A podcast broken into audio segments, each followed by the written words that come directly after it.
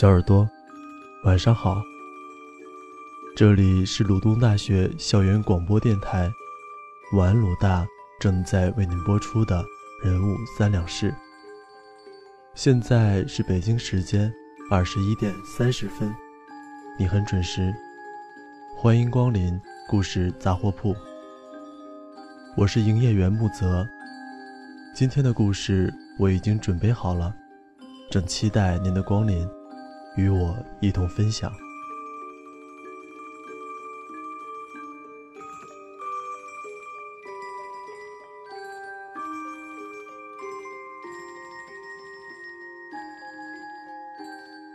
他是当然死的，我没叫人，他活该。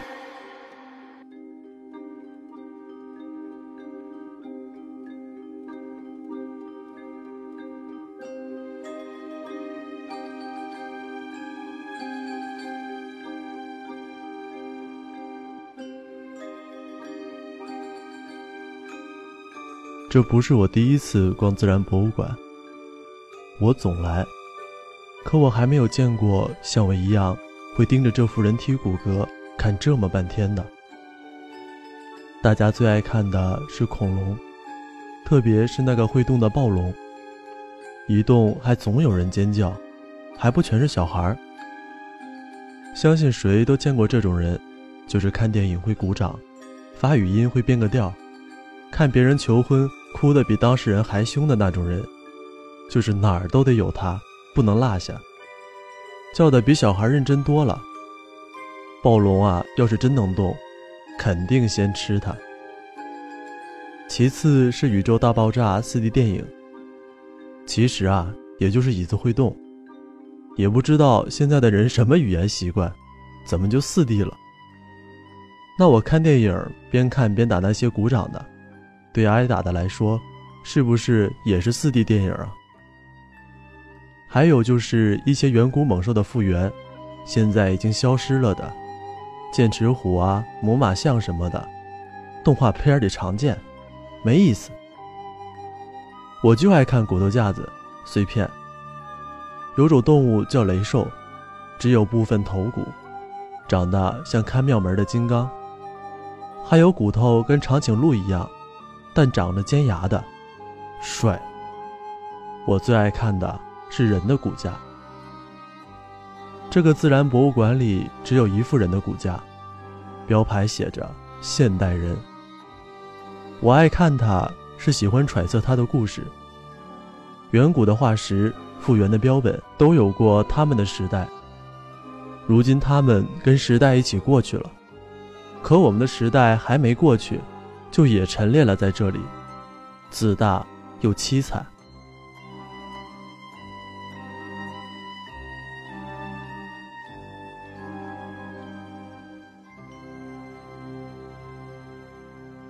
那他是为什么看呢？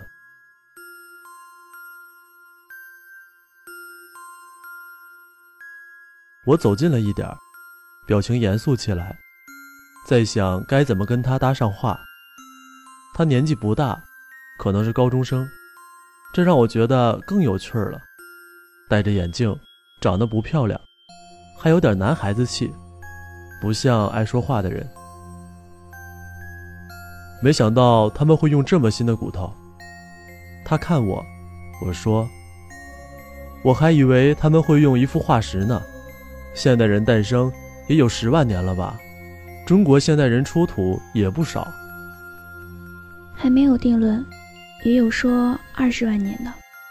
哟，看来你还真是挺懂。我常来这里看，第一次见到也有人喜欢看他的。你是学这方面的？我是第一次来，这是我爸爸。我猜了那么久，全错。啊，这这这这是？我爸捐献了遗体，癌症。去年走的，呃，不好意思哈，没事儿。他说着扭过去，看着展柜里的骨架。我从玻璃反光上能看到他不够成熟的脸。我爸这人就这样，总想做大事儿，做贡献，为大事做贡献。总说当老师是他最好的选择，是为人类未来使劲儿。小时候常常晚回家，去别人家家访，家长们都喜欢我爸，觉得这老师负责。可孩子们都不喜欢他，我妈也是。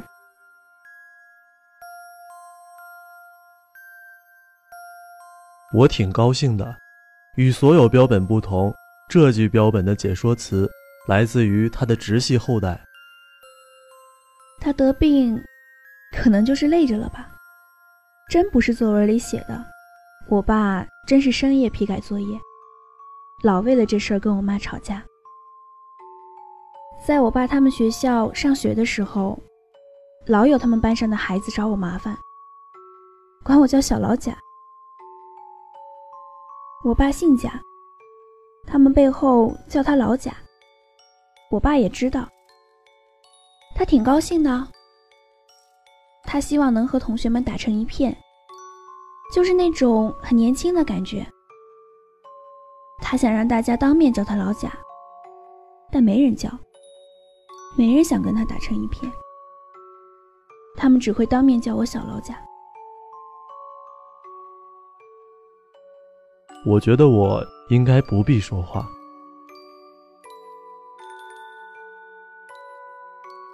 后来我初中毕业了，就没那么多麻烦了。我住了校，我爸还是忙到很晚。有天晚上十一点多，我妈给我发微信，说她想跟我爸离婚。没过两天，说让我回趟家，有事儿。我以为这回是真要离了。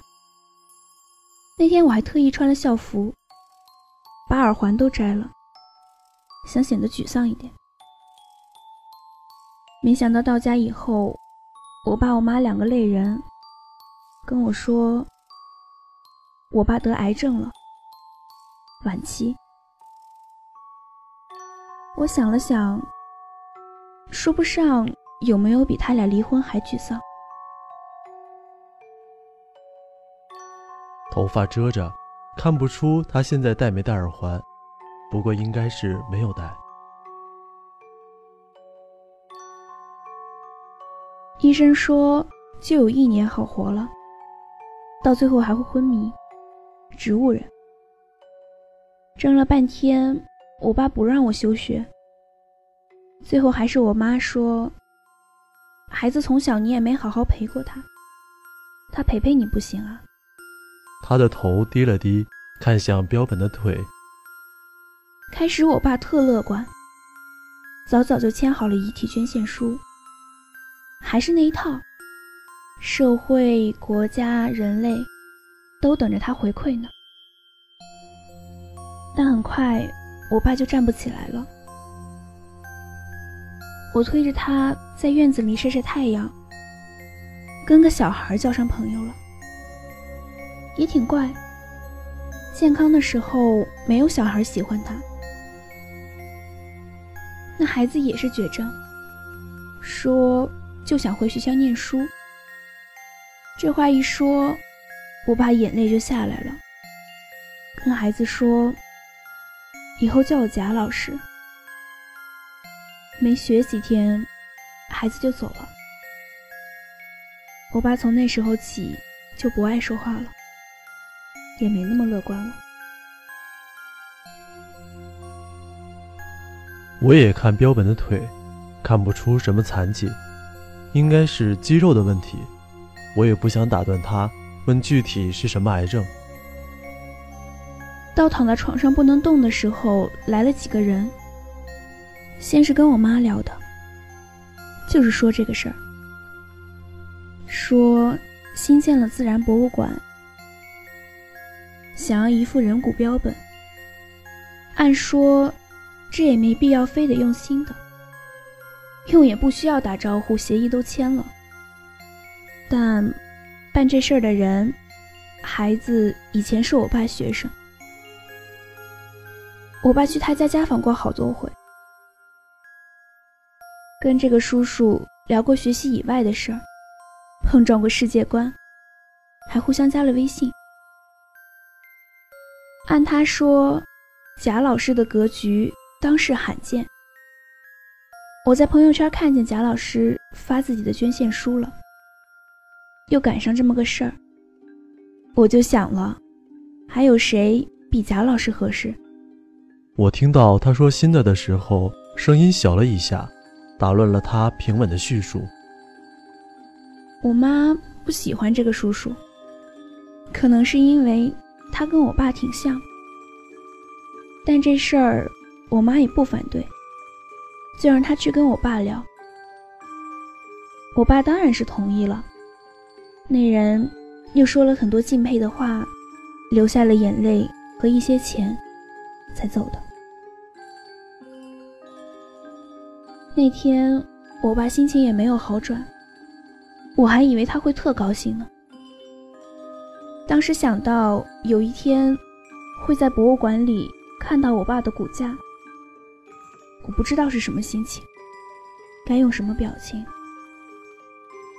我一直没想好，就一直没来。今天来了，好像还是不知道。确实，他一直没有表情，也没什么语调。我怀疑这些话在他脑子里过过好久了，只是没有找到合适的机会倾诉。也的确，没有比站在这具标本面前更合适的机会了。那个叔叔走了三四天之后吧，我爸就昏迷了。医生说，直到去世应该也不会再醒过来了。这时候陪他也没什么意义，我妈也不怎么来了。我觉得我妈是解脱了，他真的不爱我爸。我也很少去了，就是有天下午坐公交。忽然想起，小时候我爸领着我，我还坐在过他腿上。那天晚上我去看他，我没出声，也没碰他，他忽然就醒了。现在想起来，应该是回光返照吧。他声音很小，但我听见他跟我说什么了。他说。你叫人来，我不捐了。那个协议我要毁了。他说到这里时，盯着标本的眼睛。我爸说了很多话，情绪很激动。他的表情我忘不了，比跟我妈吵架的时候还凶。他说：“我贡献了一辈子。”我贡献了一辈子。凭什么就我得癌症？凭什么？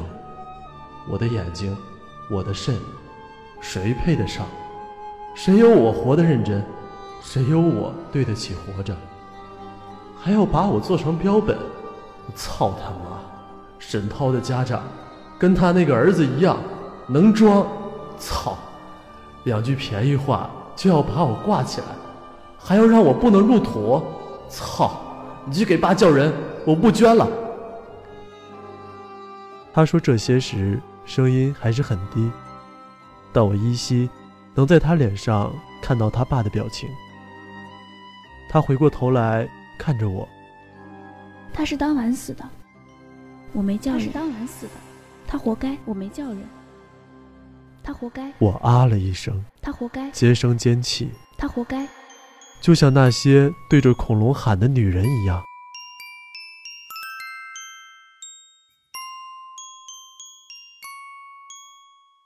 那是我最后一次去看现代人。